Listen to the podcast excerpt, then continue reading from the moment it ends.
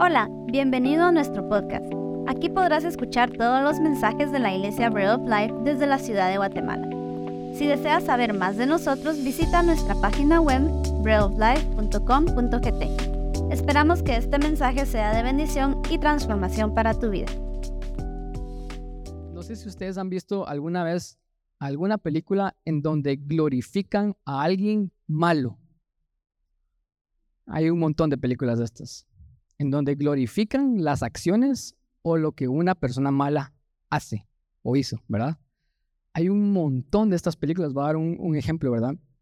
Eh, por ejemplo, hay una película que se llama American Made o Hecho en América, ¿verdad? De, la historia de Barry Seal, que aquí actúa Tom Cruise. Y es un eh, piloto que, que contrabandea droga, ¿verdad? De Colombia a Estados Unidos. Se hace multimillonario, después lo atrapa la DEA y ahora trabaja para la DEA. Y la cosa es que hace un montón de cosas malas. Es una película de acción muy buena, pero uno para diciendo en estas películas, harán qué pilas, ¿verdad? O sea, es como que está haciendo algo malo, sabes que es algo malo, pero decís, qué pilas, la verdad, ¿verdad? Que vivo. Y, y a veces como que a uno le gustaría hacer eso. Y obviamente uno sabe que no lo debe hacer, pero las películas glorifican las acciones malas de alguien, ¿verdad? No sé si las han visto. Tengo otro ejemplo estas viejitas, tal vez muchos de los más jóvenes no, no, sepan, pero hay una que se llamaba Ocean's Eleven, ¿verdad? Que era de George Clooney y todos sus amigos, ¿verdad? Y, y cómo ellos son tan inteligentes y juntan a los mejores ladrones del mundo y roban un casino. Un montón de millones, ¿verdad? Entonces uno dice, qué pilas, que no sé qué. Y es como que glorifican las habilidades de esas personas, pero están robando, ¿verdad?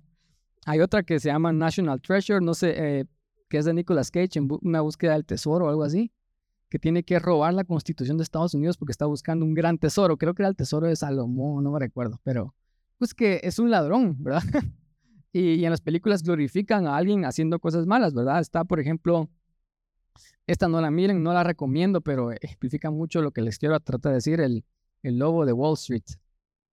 No la miren, pero pasa lo mismo, alguien que hace algo muy malo y se hace multimillonario y uno para en esa película, es que qué pilas este cuate, que no sé qué, todo lo que hizo. Está también de Leonardo DiCaprio, eh, Atrápame si puedes, no sé si la han visto, también es viejita, es bastante buena, que el, cuate está en pilas y falsifica eh, cheques y se hace millonario y no lo atrapan. Cuando por fin lo atrapan, después lo paran contratando para que le ayude a atrapar a otros. Entonces al final como que le va bien, entonces películas que glorifican a personas haciendo cosas malas, ¿verdad? En español están Narcos, ¿verdad? Claramente. Está La Casa de Papel, ¿a cuántos les gusta eso? A mí no mucho me gustan las, las españolas, pero es lo mismo, ¿verdad? Es, es como acerca de robar, ¿verdad? Está tal vez la mejor serie de todos los tiempos, Breaking Bad. ¿Verdad? Es así. Y uno para diciendo, ala, es que este Walter White, que qué pilas y que esto, lo otro, es que cómo pudo haber hecho todo lo que hizo al final y obviamente al final le va mal, pero uno en, el, en todo el transcurso uno dice, ah, es que qué pilas y está haciendo algo malo, ¿verdad? Está, está produciendo metanfetamina, ¿verdad? Y se está haciendo rico para, haciendo eso. O también una parecía Breaking Bad Better Call Saul, ¿verdad? Este abogado que uno dice, yo no quisiera meterme con ese abogado, ¿verdad? Qué pilas y uno lo glorifica, pero yo no quisiera meterme con él porque sí te puede hacer la vida muy, muy imposible, muy mala, ¿verdad? Entonces, no es de que necesariamente aprobemos las acciones de esta gente en las películas, pero miramos estas películas y de alguna manera queremos ser como ellos, ¿no? O queremos que nos pase algo similar. Yo sé que tal vez muchos no lo haríamos, otros tal vez sí lo haríamos, ¿verdad? Pero uno para así como, ¿a qué pilas? Yo quisiera hacer algo así y uno comienza a pensar, ¿verdad? ¿Qué, qué puedo hacer? Y, después a, los días se le olvida a uno esas cosas, ¿verdad? Entonces no aprobamos sus acciones, pero como que de alguna manera nos, nos incita a actuar de una manera similar. Y hoy les quiero contar de una historia en la que Jesús cuenta una historia similar. Menciona a alguien haciendo algo malo y alaba a esa persona por hacer eso malo. Pero no necesariamente por las cosas malas que hace, sino el principio detrás de las cosas malas que hizo. Y esto es una historia muy controversial que honestamente no he escuchado. Creo que solo un predicador ha escuchado que ha predicado de esta parábola, porque es como esas parábolas que son difíciles de, predicar, ¿verdad? Es más fácil predicar del hijo pródigo, de la oveja perdida o cualquier otra cosa que, que, es, que es claramente acerca del amor de Dios, pero en estas es como, ¿será que predico esto? La gente va a salir aquí pensando que tienen que hacer cosas malas. Pero Jesús enseñó esta parábola y no sé si ustedes saben, estamos en la serie Jesús y el dinero y esta parábola habla acerca de dinero, entonces la tengo que contar, ¿verdad? Esta parábola está en Lucas 16 y empieza así, es del, del versículo 1 en adelante, dice, dijo también a sus discípulos, había un hombre rico que tenía un mayordomo, ¿verdad? Un administrador, y este fue acusado ante él como disipador de sus bienes, o sea, alguien que le estaba robando, que no era buen administrador, no sé qué más cosas estaba haciendo, ¿verdad? Entonces el amo, ¿verdad? Lo llamó y le dijo, ¿qué es esto que oigo acerca de ti? Da cuenta de tu mayordomía, porque ya no podrás ser mayordomo. O sea, ya lo habían atrapado, sabían que estaba haciendo cosas malas, entonces le dijo, quiero que vengas y me des cuenta de todo lo malo que has hecho, ¿verdad? Entonces ya venía el juicio y él ya sabía que ya no había otra. Le iban a despedir y ya no había nada que pudiera hacer porque ya lo habían evidenciado. Entonces, versículo 3 dice, entonces el mayordomo dijo para sí, ¿qué haré? Porque mi amo me quita la mayordomía. Cavar no puedo, mendigar me da vergüenza. O sea, cuando él dice cavar, él está diciendo, no puedo trabajar.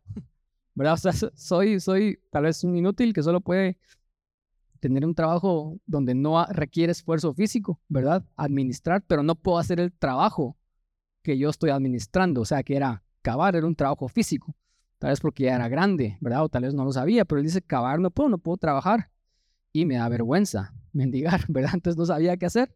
Entonces versículo 4 dice, ya sé lo que haré, para que cuando me, se me quite la mayordomía, me reciban en sus casas. Y después dice, llamando a cada uno de los deudores de su amo, dijo el primero, ¿cuánto debes a mi amo? Y él dijo, 100 barriles de aceite. Y él le dijo, toma tu cuenta, siéntate pronto y escribe 50. Después dijo a otro, ¿y tú cuánto debes? Y dijo, 100 medidas de trigo. Y él le dijo, toma tu cuenta y escribe 80. Y alabó el amo al mayordomo por haber hecho sagazmente. Y después aquí termina la historia. Y estas ya son palabras de Jesús, porque los hijos de este siglo, o sea, la gente del mundo, ¿verdad? Entre comillas, que no conoce a Dios, que no son hijos de Dios, que no creen en Jesús, dice, los hijos de este siglo son más sagaces con su trato con sus semejantes que los hijos de luz. Y este mayordomo alabó al, perdón, este amo alabó al mayordomo por hacer esas cosas malas. Y después Jesús para diciendo esto, a veces la gente del mundo es más pilas, más viva, diríamos en Guate, ¿verdad? Que la gente que son hijos de luz, ¿verdad?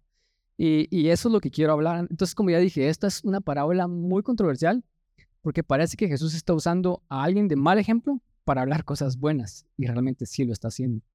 Entonces, obviamente Jesús no está aprobando las acciones de esta persona, pero está aprobando los principios o tal vez la enseñanza en la cual esta persona actuó, ¿verdad? Y quiero decir lo siguiente, solo para, para seguir ahondando en esto, la versión traducción lenguaje actual dice este versículo, dice, es que para atender sus propios negocios, la gente de este mundo es más astuta que los hijos de Dios. Y es cierto, ¿verdad? Hay gente en el mundo que son extremadamente pilas. Miren a las personas más ricas del mundo. La mayoría no son cristianos, ¿verdad? Si, no es que, no sé, no, no sé el porcentaje, pero hay gente muy, muy pilas, muy viva, muchísimo más que los hijos de, luz allá en el mundo, que actúan así sagazmente. Entonces, eh, Mateo 10, 16, esto nos habla un poquito más, nos extiende un poquito más lo que Jesús está tratando de decir. Esta es la Biblia de las Américas, dice lo siguiente, mirad que yo os envío como ovejas en medio de lobos. Él está enviando a sus discípulos a una misión y les dice, hey, cuando yo los envío, esta misión va a ser difícil. Ustedes van a ir como que fueran ovejas en medio de lobos. O sea, ¿quién quiere ir a, ir a una misión así? ¿verdad? Y después Jesús les dice, sed astutos como las serpientes e inocentes como las palomas.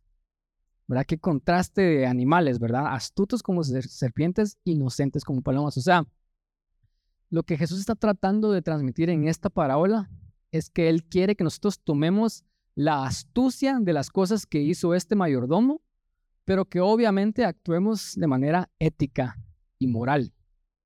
Pero la astucia de cómo estas personas están actuando, eso sí es algo digno de imitar. Y yo creo esto porque Dios es así, o sea, hay personas en el mundo que no son cristianas, que son dignas de imitar. Sí o sí. ¿Verdad? Tal vez esto no lo diría un pastor normal, porque decimos, no, imitemos a Jesús, pero obviamente hay personas allá en el mundo que hacen cosas que son dignas de imitar. Y nosotros como hijos de luz tenemos que tomar las cosas astutas y sagaces que el mundo hace, ¿verdad?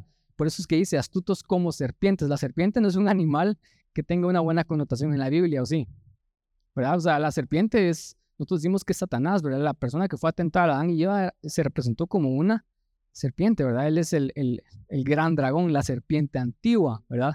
Pero acá Jesús está diciendo, sean astutos como serpientes, o sea, está diciendo, sean astutos y sagaces como a veces la gente del mundo es, pero actúen de manera ética y moral y sean humildes y sencillos como palomas. O sea, es, como un balance, ¿verdad? O sea, no es sean completamente como la gente del mundo y, vivan de manera que no es ética ni moral, ¿verdad? Sino solamente usen las habilidades y la astucia y las cosas que sí son dignas de imitar, pero mientras actúan de manera ética y moral, ¿verdad? Entonces, hay tres puntos que yo les quiero hablar el día de hoy de las cosas que este mayordomo hizo, que yo creo que nosotros podemos eh, aprender de eso el día de hoy. Y Jesús obviamente está enseñando una, él está dando una enseñanza espiritual, pero hay una enseñanza que podemos tomar de esto de manera física. Y primero quiero darles los tres puntos, se los voy a decir de una vez, y estos tres puntos son físicos, pero después les quiero dar los tres puntos espirituales que son los mismos, pero obviamente ya lo vamos a aplicar al, al área espiritual, pero si estuviéramos hablando solamente de la área física y queremos aprender las cosas que este mayordomo hizo. Esto nos va a servir en nuestra vida aquí física. Y número uno, el mayordomo vio al futuro. O sea, él sabía de que ya lo habían agarrado y que lo iban a castigar. Entonces él está viendo el futuro y él está diciendo, ¿qué puedo hacer para que mi futuro no sea tan malo? Entonces él está pensando en este momento, el día de hoy, él está diciendo, o sea, yo sé que viene algo malo, ¿Qué puedo hacer para que mi futuro el día de hoy no sea tan malo? Y eso es como lo primero que nosotros podemos aprender de esta persona. O sea, es estar viendo constantemente al futuro y decir, ¿qué puedo hacer hoy para que el mañana no sea muy malo? Después lo que hizo este mayordomo es de que básicamente él usó lo que él tenía, que era la autoridad que él tenía, para beneficiarse en la siguiente etapa. O sea, él usó su posición y recursos para asegurarse un mejor futuro. Y eso es lo que hace la gente del mundo. O sea, la gente del mundo mira al futuro y dice, el futuro probablemente no va a ser muy bueno.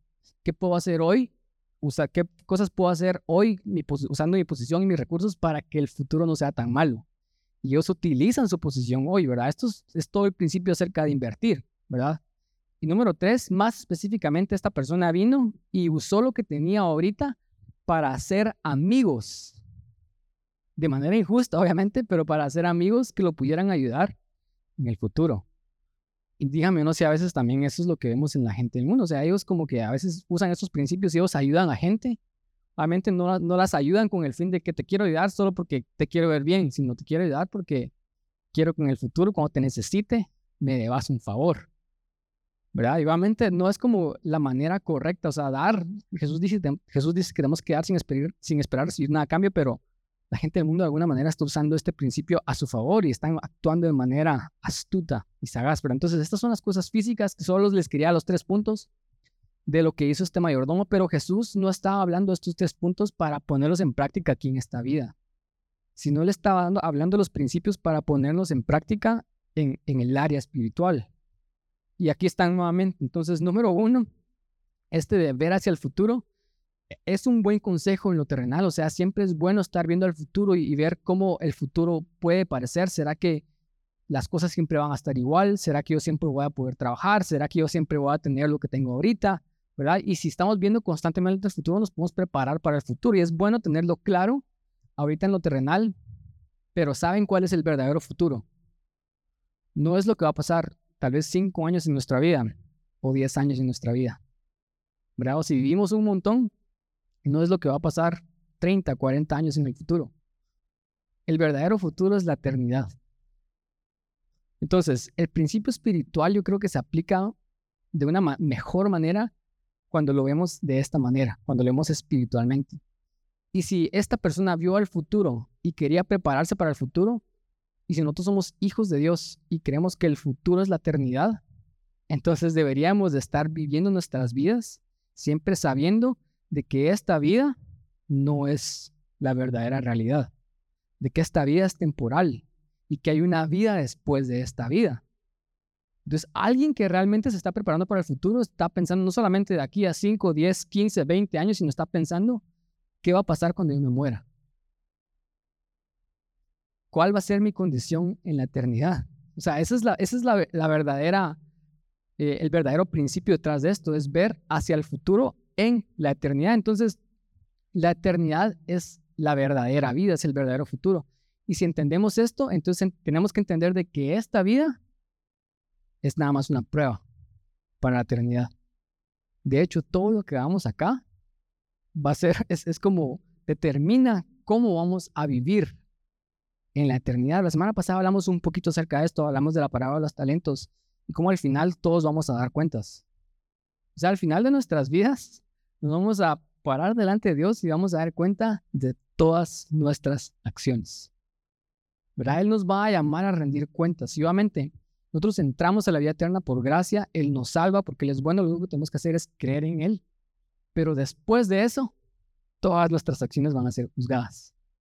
Vamos a ser salvos, ¿verdad? Ahorita vamos a hablar un poquito acerca de esto, pero todas nuestras acciones van a ser juzgadas. Entonces, si yo estoy viviendo esta vida, viendo el futuro, y yo tengo esa conciencia de que yo tengo que darle cuentas a Dios de todo lo que Él me dio, yo voy a vivir diferente o no. O sea, voy a dar cuenta de mis recursos, voy a dar cuenta de mis talentos, de mis dones, voy a dar cuenta de mi vida, de mi tiempo, de lo que yo hice en esta vida, ¿verdad? Y obviamente eso nos lleva a saber, que fue lo que aprendimos la semana pasada, de que somos administradores. O sea, en esta vida Dios nos pone, y por eso es que Él da muchas parábolas en donde el ejemplo es un amo dándole algo a sus siervos, a sus administradores porque yo dije la semana pasada, así somos hijos, pero también somos administradores de los recursos de Dios. Entonces, si soy administrador y si yo entiendo que mi identidad también es administrar, porque yo estoy viendo el futuro, entonces eso también me va a hacer a mí vivir diferente, ¿o no? Porque entonces ya no voy a desperdiciar tanto mis recursos, mi vida, mi tiempo, ¿verdad? Y por último, obviamente esto, este sentido de identidad, de que voy a dar cuentas delante de Dios y de que hay una eternidad, trae mi responsabilidad. Eso es al final lo que hacen. O sea, yo, yo estoy seguro de que yo tengo que hacer algo, tengo una responsabilidad porque yo voy a entregarle cuentas a Dios. Entonces, este, este punto número uno es como tal vez un poquito más técnico, pero realmente creo que es el que, el que hace la mayor diferencia en cómo nosotros vivimos nuestras vidas. Porque si nosotros volteamos a ver a la gente a nuestro alrededor, ¿verdad? A todas las personas, inclusive nosotros, la mayoría de nosotros a veces vivimos solo considerando esta vida, ¿verdad? O sea, estamos siempre pensando en, en lo que vamos a hacer mañana, en lo que vamos a hacer a final de mes, en lo que vamos a hacer, no sé, no sé si ustedes piensan en lo que van a hacer el siguiente año, tal vez muchos ya no llegamos hasta ahí, ¿verdad? Pero siempre todo se trata acerca de cómo vivimos esta vida. Y a veces vivimos tan tan cerca de un día al, otro, ¿verdad? Vivimos el día al día, vivimos mes a mes, decimos a veces también. Y como que perdemos la conciencia de que esta vida no es la verdadera realidad, de que esta vida no es la verdadera vida, de que esta vida realmente es como una prueba de lo que va a venir y, y la verdadera vida es cuando nos muramos, ¿verdad? Muchos de ustedes han dicho cosas y esto lo dice la gente todo el tiempo, ojalá los abuelitos vivieran para siempre, ¿verdad? ¿Cuántos han dicho eso? Cuando recordamos, ¿verdad? De, que nuestros viejitos ya están viejitos, ya están cerca de la muerte, o cuando tal vez los recordamos y muchos ya se murieron. Decimos, ojalá vivieran para siempre, ¿verdad? Pero ahí vienen qué? La gente sí vive para siempre. Porque esta vida no es la vida, o sea, nuestras almas son eternas. Entonces yo creo que esta es como la parte número uno de lo que este mayordomo malo hizo. Él tenía una conciencia del futuro, entonces él se pudo preparar para el futuro. Y nosotros como hijos de Dios deberíamos de siempre estar sabidos de que vamos a rendir cuentas, de que hay una eternidad. Eso nos llevaría a nosotros a estar más, obviamente más conscientes, pero vivir esta, esta vida con mayor responsabilidad porque yo sé que todo lo que yo hago en esta vida importa, ¿verdad?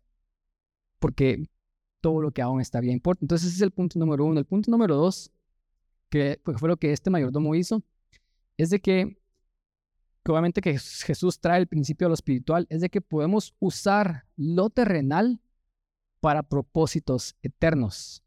Y esta fue la gran razón por la cual este amo elogió al administrador. Le dijo, ah, miren este cuate que, que vivo, ¿ah? qué pilas, ¿verdad? O sea, usó las cosas que tenía en ese momento para beneficiarse en el futuro, obviamente de una manera mala. Pero Jesús viene y, tal vez el principio sería este, que nosotros podemos usar las cosas terrenales que tenemos en este momento, ¿verdad? Para propósitos eternos. Y quiero seguir leyendo el versículo 9. Jesús viene y dice lo siguiente, esto no lo hemos leído hasta ahorita. Y yo os digo, dice Jesús, aquí está Jesús hablando y no contando la historia.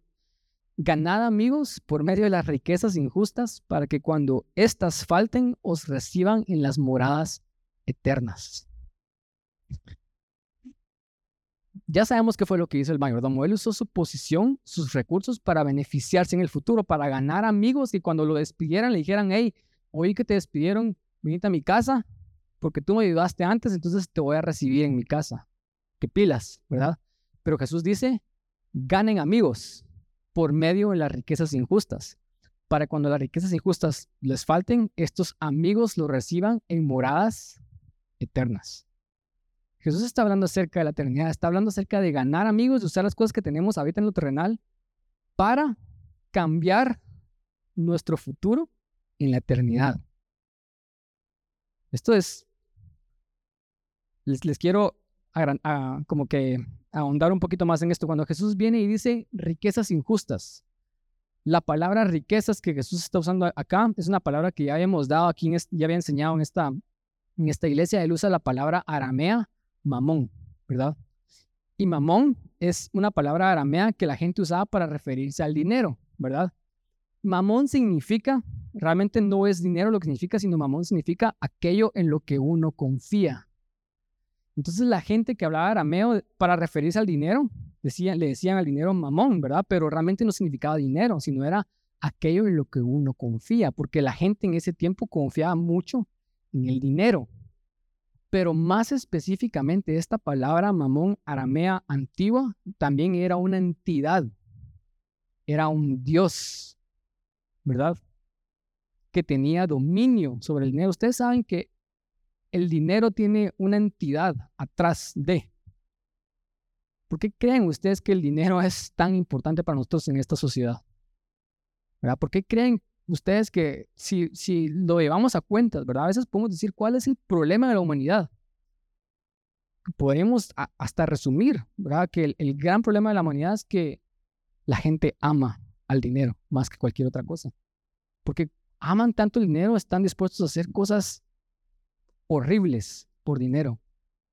Y toda la, nuestra sociedad y todos los humanos nos movemos alrededor de esto. Y obviamente hay una gran entidad detrás del dinero que se llama mamón, es, es, es, un espíritu inmundo, ¿verdad? Es, es una entidad.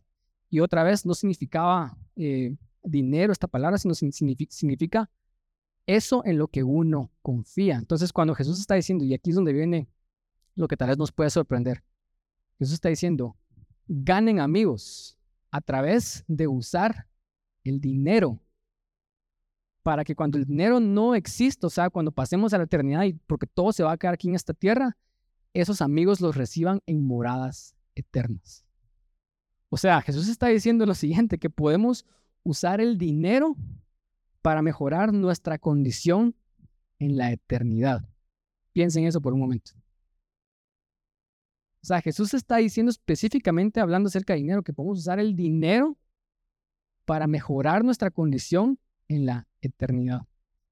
Solo para hablar un poquito acerca de esto, por ejemplo, Pablo en 1 Corintios 3, él dice, y él empieza elaborando este discurso, él dice, cada uno recibirá recompensa conforme a su labor. O sea, Dios recompensa todo lo que nosotros hacemos, todo lo que nosotros hacemos entramos al cielo por gracia, no quiero decir que entramos por hacer cosas, entramos por gracia, pero una vez estamos dentro, todo lo que hacemos, Dios lo va a recompensar, sea bueno, sea mal. Y Pablo sigue hablando y dice, porque nosotros somos un edificio que estamos construyendo, somos una labranza de Dios y cada uno está poniendo construcción, ¿verdad? El fundamento es Cristo, dice Pablo, pero todos construimos con nuestras acciones. Y Pablo dice lo siguiente, unos construyen con oro, con plata, con piedras preciosas, y otros construyen con madera, con heno, con hojarasca. O sea, unos dan buenas acciones y otros dan no tan buenas acciones.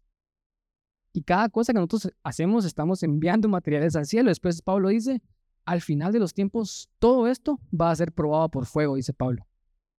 ¿Y el, fuego, el fuego qué hace? El fuego purifica, ¿verdad? Pero el fuego también quema. Entonces, a los que enviaron buenas acciones van a recibir recompensa, más recompensas, porque el fuego va a purificar sus buenas acciones. Pero los que enviaron no tan buenas acciones en madera o jarasca, va a ser probada también por fuego y su obra, dice Pablo, se les va a quemar. Y de hecho Pablo dice al final, y para aclarar esto, sí van a ser salvos, pero van a ser salvos como por fuego, dice Pablo. O sea, van a llegar al cielo, pero como enviaron malas acciones, no van a llevar nada. Entonces, qué bueno estar en el cielo, porque es mejor estar en el cielo con nada, estar en el infierno con todo. Pero Pablo está diciendo que ellos van a llegar al cielo y todas sus obras no van a tener nada. Otra vez, ¿verdad? Esto es, por ejemplo, el ladrón en la cruz. A veces no explicamos ese tipo de cosas, ¿verdad? Pero ese ladrón en la cruz, él no hizo absolutamente nada en su vida, sino hasta el último momento. Y porque él creyó, él está con Jesús en el paraíso. De hecho, ese mismo día ya estaba con Jesús en el paraíso. Qué bueno. Pero él llegó sin acciones. Él llegó sin nada, ¿verdad? Entonces, otra vez, piensen lo que Jesús está diciendo. Jesús está hablando acerca de construir la eternidad. Y Jesús está diciendo que podemos usar nuestros recursos terrenales, nuestro dinero, para construir en la eternidad. O sea, piensen por un momentito en esto. Pero más importante, o sea, podemos usar nuestro dinero para la expansión del reino, para propósitos externos, pero más específico, ¿qué es lo que Jesús realmente está tratando de transmitir? Porque Él dice lo siguiente, ganad amigos. Y este es mi último punto. Dice, me fui súper rápido, pero va a ser el más largo, el último punto. Dice, el último punto es de que podemos usar lo terrenal para ganar amigos en la eternidad. ¿Qué significa esto?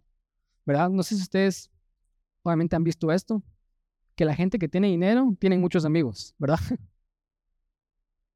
¿Y a, cuántos les, les, les, cae mal eso? ¿Verdad? Porque es, es obvio que son amigos de esta persona porque tiene dinero, ¿verdad? Y cuando el dinero se va, yo lo he visto en mi vida, o sea, gente que tiene mucho dinero y ahí están rodeados de gente, pero después no tiene dinero y ya no hay nadie, ¿verdad? Y es cierto que el dinero atrae amigos, pero eso no es lo que Jesús está tratando de decir. Jesús no está diciendo tengan dinero y van a tener un montón de amigos, sino Él está diciendo usen su dinero para ganar amigos en la eternidad. O sea, Jesús está hablando tal vez de una manera un poco compleja, a veces que no, no es tan fácil de entender, pero lo que está diciendo es esto. Usen su dinero para ganar gente para que se vaya al cielo. Usen su dinero para que la gente se salve. Usen su dinero para que ustedes ganen amigos en el cielo. Para que cuando ustedes lleguen al cielo, estos amigos dicen, hey, por lo que vos hiciste en mi vida, por ese dinero que, invertiste en mi vida y esto y esto, yo estoy acá. Bienvenido, ¿verdad? Estoy tan agradecido porque tu dinero, lo que tú hiciste, hizo que yo estuviera en este lugar. Eso es lo que Jesús está hablando. Entonces, cuando hablamos acerca de, de dar dinero para mejorar nuestra condición en el cielo, no estamos hablando de que tenemos que pagar indulgencias o tenemos que pagar un montón de, de impuestos para comprar salvación, como tal vez la iglesia lo hizo por, muchos, por mucho tiempo. Estamos hablando de que podemos usar nuestro dinero para hacer que la gente se salve y se vayan al cielo, ¿verdad? Versículo 10, vamos a seguir avanzando. Dice Lucas 10, 16, 16, 10, perdón. Dice, el que es fiel en lo muy poco, también en lo más es fiel. Y el que en lo muy poco es injusto, también en lo más es injusto. O sea, Jesús está llamando muy poco a administrar el dinero. Y le está diciendo, si sos fiel en esto poco, vas a ser puesto en más. Pero si también sos infiel en esto muy poco, ¿cómo vas a creer que vas a ser fiel cuando tengas más, verdad? Y es este principio de que a veces nosotros creemos de que somos malos trabajadores porque ah, es que no, no tengo mi empresa, pero si yo tuviera mi empresa, si yo fuera jefe, entonces les prometo que yo sí sería un buen jefe, yo sí sería un mejor trabajador. Y es claramente no, o sea, si no podemos hacer las cosas fieles cuando tenemos poco, realmente no lo vamos a hacer cuando tenemos mucho, ¿verdad? Eso es como un buen, un, una buena, un buen principio para evaluar a la gente que nos gobierna, por ejemplo. O sea, si, si ellos no pueden gobernar su propia vida, ¿cómo podemos esperar que ellos gobiernen un país, verdad? Pero lamentablemente a veces la gente no piensa de esta manera, pero, pero realmente lo que Jesús está diciendo, o sea, si somos fieles en cosas pequeñas, van a ser puestos en cosas más grandes y van a ser fieles en cosas grandes. Si somos injustos o infieles en cosas pequeñas, vamos a ser también injustos en cosas grandes. Y después Jesús sigue evaluando y sigue hablando de esto. El versículo 11 dice, y aquí se pone más específico, pues si en las riquezas injustas no fuisteis fieles, ¿quién os confiará lo verdadero? Entonces Jesús está diciendo esto. Si ustedes mientras estaban vivos no pudieron administrar bien su dinero, porque esas son las, las riquezas injustas, ¿cómo creen ustedes de que yo les voy a dar cosas más importantes que el dinero, ¿verdad? O sea, para Dios el dinero es una de las pruebas más bajas de fidelidad. Entonces ya vieron por qué hablar de dinero importa. No es, no es porque realmente otra vez estemos atrás de su dinero como iglesia o querramos que ustedes den su dinero, sino es de que el dinero, cómo administramos el dinero, es una señal de cómo administramos todo, ¿verdad? Y eso es el principio, el que es fiel en lo poco, es, fiel en lo mucho. El que es injusto en lo, poco va a ser injusto en lo mucho. O sea, cómo hacemos una cosa realmente es cómo hacemos todas las cosas. Es lo que Jesús está tratando de decir. Y Él está diciendo, o sea, si ustedes no pudieron usar su dinero para cosas buenas en la tierra, ¿cómo creen ustedes que yo les voy a confiar cosas más grandes? Yo escuché esta historia de un pastor, espero algún día ponerla en práctica. Pero este pastor, su hija empezó a salir con alguien de la iglesia, ¿verdad? Entonces ah, ya vi, ya vi que este, este muchacho está saliendo atrás, ah, está saliendo con mi hija. Entonces él, él fue a la tesorería, a la iglesia y buscame a tal persona, quiero ver si diezma y si ofrenda. Así. Y fue y, y vio que esta persona era muy fiel con su dinero. Él ofrendaba fielmente, él diezmaba fielmente. Entonces él dijo, sí le confío a mi hija. Porque ¿cómo le va a confiar a mi hija con alguien que ni siquiera pueda administrar bien su dinero? Dijo él. ¿Verdad? Y yo, yo creo que eso es exactamente lo que Jesús está diciendo acá. Usted está diciendo que el, ah, cómo administramos el dinero es uno de los niveles más bajos que, en los que Dios nos pone a prueba para ver si podemos administrar otras cosas. Y, y hay un, un, juego de palabras, le voy a pedir a, a Cristian que pase aquí al piano, por favor. Hay un juego de palabras que me gusta mucho aquí, como, eh, como Jesús lo dice, porque lo dice de una manera que no es tan clara, pero ahí está. Y quiero que pongan mucha atención con esto porque esto es lo más importante que quiero transmitir el día de hoy. Jesús dice, si ustedes no pueden ser fieles en las riquezas injustas, ¿quiénes va a confiar lo verdadero? O sea, está diciendo que hay riquezas que no son verdaderas. Y para Jesús el dinero no es una riqueza verdadera. ¿Por qué? Porque el dinero se va a quedar acá. ¿Verdad? Hoy me metí a investigar porque me gusta investigar esto una de las personas más billonarias del mundo se llama Warren Buffett. Él tiene, ahorita vi, tiene 92 años, tiene 155 billones de dólares. Y él ya tiene programado que cuando él se muera, él lo va a regalar todo. Él obviamente le va a dar una pequeña parte, creo que ni le va a dar nada a su familia porque su familia ya son, ya son dueños de la empresa, entonces ya con eso la, la familia sigue recibiendo de por vida. Pero él dice, yo voy a regalar todo, ¿verdad? Y muchos de ustedes dijeron, ah, por favor, que me regale a mí algo, ¿verdad? Y ya tiene todas las instituciones a las cuales le va a dar dinero. ¿Por qué? Porque Warren Buffett, por muy billonario que sea, él no se puede llenar nada. No sé si ustedes saben cuánto es un billón de dólares. A veces pensamos que es como ser millonario, pero no, no está ni cerca. Yo vi la estadística y era como un millón, son como no sé cuántas horas en segundos y un billón son como 37 años, algo así. No, no, me, no me crean, pero era una diferencia así exageradamente ridícula. Entonces, esta gente tiene tanto dinero, pero no se le van a llevar nada. Eso es que Jesús dice que estas no son riquezas verdaderas, porque son riquezas acá, pero acá se van a quedar. Y Jesús está diciendo otra vez como de un misterio, de manera como secreta. Está diciendo, si no son fieles en las cosas injustas, en las riquezas que no son verdaderas, ¿quién les va a confiar las verdaderas? Como diciendo que hay riquezas que sí son verdaderas. Entonces ustedes saben de que aquí en esta vida hay solo una cosa que es una riqueza verdadera. ¿Cómo, sabemos nosotros cuál es una riqueza verdadera? Que de hecho es el título de mi mensaje. Verdaderas riquezas.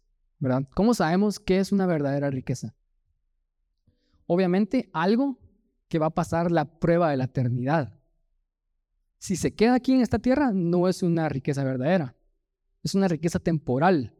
Pero si pasa la prueba de la eternidad, si pasa el otro lado de la muerte, eso es una verdadera riqueza. ¿Y saben qué es lo único que hay en este mundo que va a pasar a la siguiente vida? Díganme ustedes. Las almas, los espíritus de las personas. O sea, las personas para Dios son las verdaderas riquezas porque es lo único que va a pasar la prueba de la eternidad. Entonces, otra vez, aterrizando más este mensaje, Jesús está diciendo, usen su dinero para acumular verdadera riqueza. Si no está hablando acerca de comprar una mega mansión en el cielo, porque el cielo no va a ser para nada como la tierra. A veces tenemos ese concepto de que, ah, es que unos van a vivir en mansiones en el cielo. No, ¿verdad? O sea, eso es aquí en esta tierra donde el dinero para nosotros es importante, pero en el cielo tenemos a Dios, el dinero no es nada. Calles de oro, mar de cristal, o sea, ¿para qué necesitas dinero en el cielo? ¿Verdad? Las verdaderas riquezas de Dios son las personas.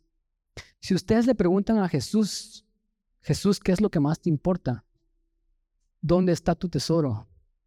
¿Cuál es tu verdadera riqueza? Jesús nos va a decir, la gente. Yo amo a las personas. Yo amo a la gente. O sea, Él ama tanto a la gente que Él se hizo hombre y Él vino a morir por la gente. O sea, piensen en eso un momento. O sea, las verdaderas riquezas son las personas. Entonces Jesús está diciendo que en esta vida podemos usar nuestro dinero para invertir en las personas. Eso es todo esto de ganar amigos, para que cuando las riquezas no estén acá, eh, los reciban en moradas eternas. O sea, Jesús está diciendo, en otras palabras, no os hagáis tesoros en la tierra donde la polilla y el orín corrompen, sino haceos tesoros en los cielos. ¿Y cómo hacemos tesoros en los cielos otra vez? Invertimos en personas.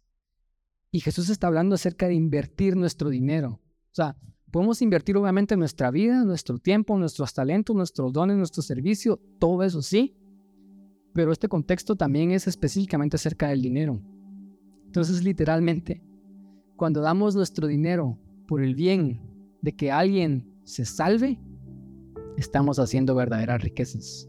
Estamos haciendo tesoros en el cielo. Y cuando Jesús dijo esto de no os tesoros en la tierra, sino seos tesoros en el cielo, ustedes saben que el contexto es antes Jesús estaba diciendo, cuando ustedes den limosna, no den en público para que la gente los alabe, sino den en secreto. O sea, el contexto era ayudar al prójimo.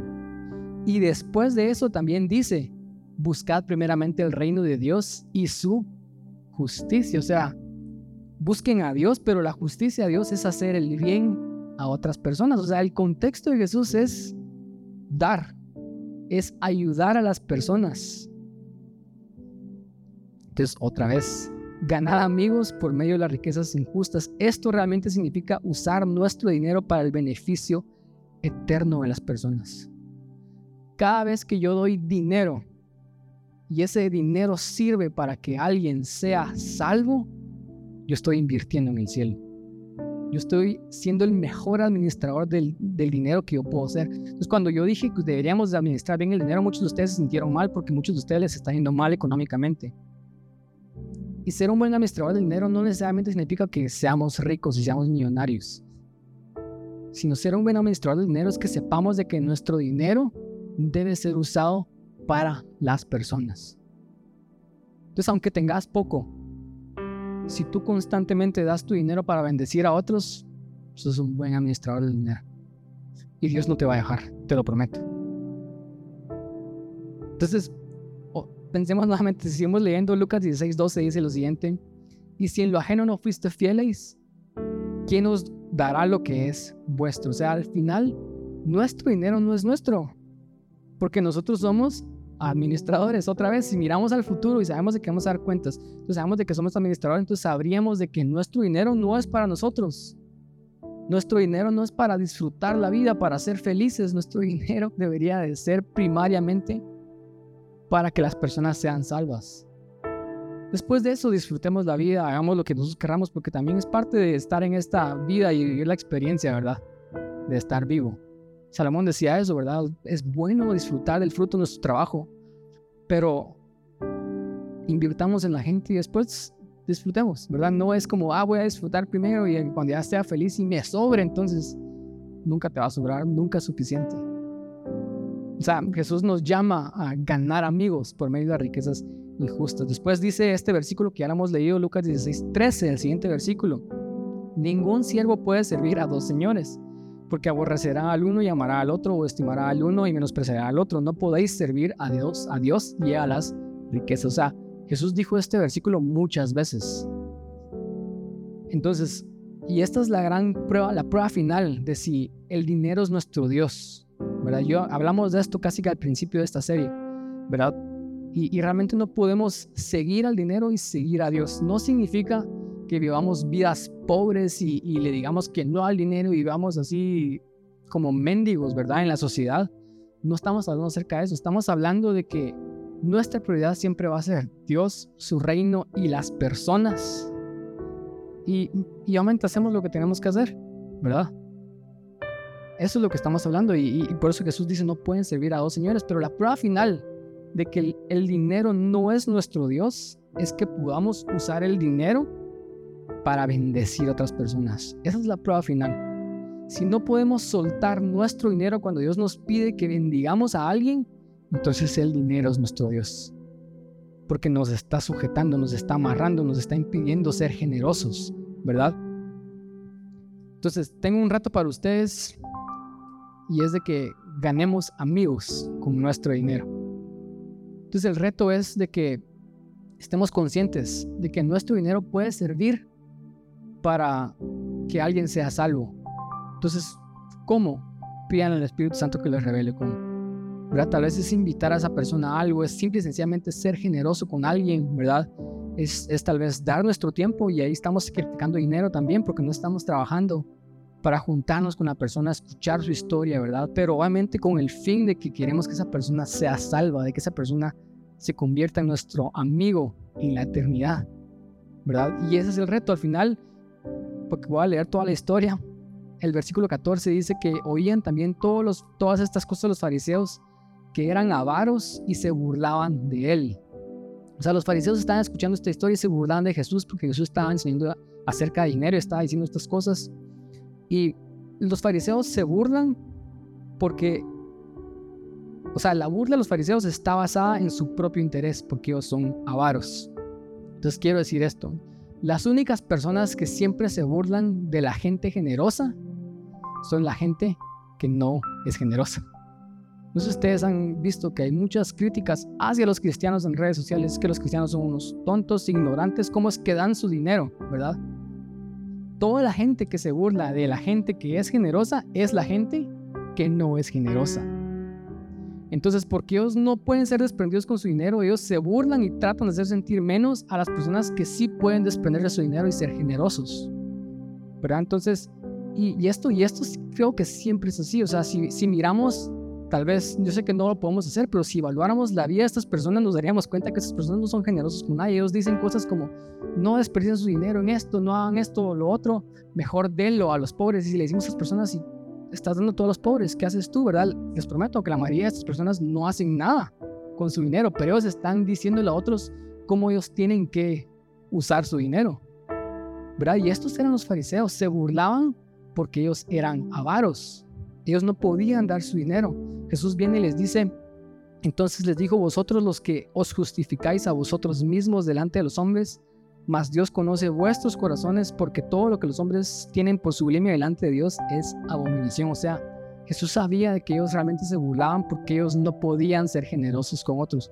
Si nosotros les preguntamos, yo he escuchado a mucha gente que no es cristiana, pero ellos enseñan que tenemos que ser generosos. Yo he escuchado gente inclusive que no es cristiana que ellos dicen, miren, si les doy el principio de, las riquezas, sean generosos con su dinero, den el 10% a esta caridad, den el 10% a ayudar a las personas. Gente que no creen en Dios diciendo estos consejos y que les va muy bien, son muy exitosos. ¿Por qué? Porque es gente que han descubierto que, cuando damos, recibimos. Ellos nada más son sagaces, ellos han descubierto los principios de manera astuta, los ponen en práctica porque han visto que funcionan. Pero son gente generosa que entienden el principio de dar. Pero la gente que siempre critica a las personas que dan es la gente que realmente no pueden dar. Que el dinero es su Dios y no pueden desprenderse del dinero. Entonces, obviamente, yo sé que no somos los que estamos acá. Nosotros somos generosos, entonces el reto es que realmente empecemos a ver el dinero como, como un instrumento. O sea, podemos redimir el dinero para ser amigos, para invertir en las personas. Entonces así como ustedes tal vez están dispuestos a invertir en sus hijos, en, las personas que aman, en su esposo, en su esposa, en su novio, en su novia. Consideremos que nuestro dinero puede ser usado también para invertir en personas, lo que sea que resulte en que las personas se salvan, eso es un buen lugar para invertir nuestro dinero. Entonces les voy a pedir que nos pongamos de pie. Si este mensaje ha sido de bendición para tu vida, nos encantará saber sobre ti. Por favor, escríbenos un mensaje directo por medio de nuestras redes sociales o visita breadoflife.com.gt. Si estás en la ciudad de Guatemala y deseas visitarnos, Puedes hacerlo cada domingo a partir de las 5 de la tarde en el sótano 1 del Centro Comercial Arcadia Shopping de la zona 10 de Guatemala.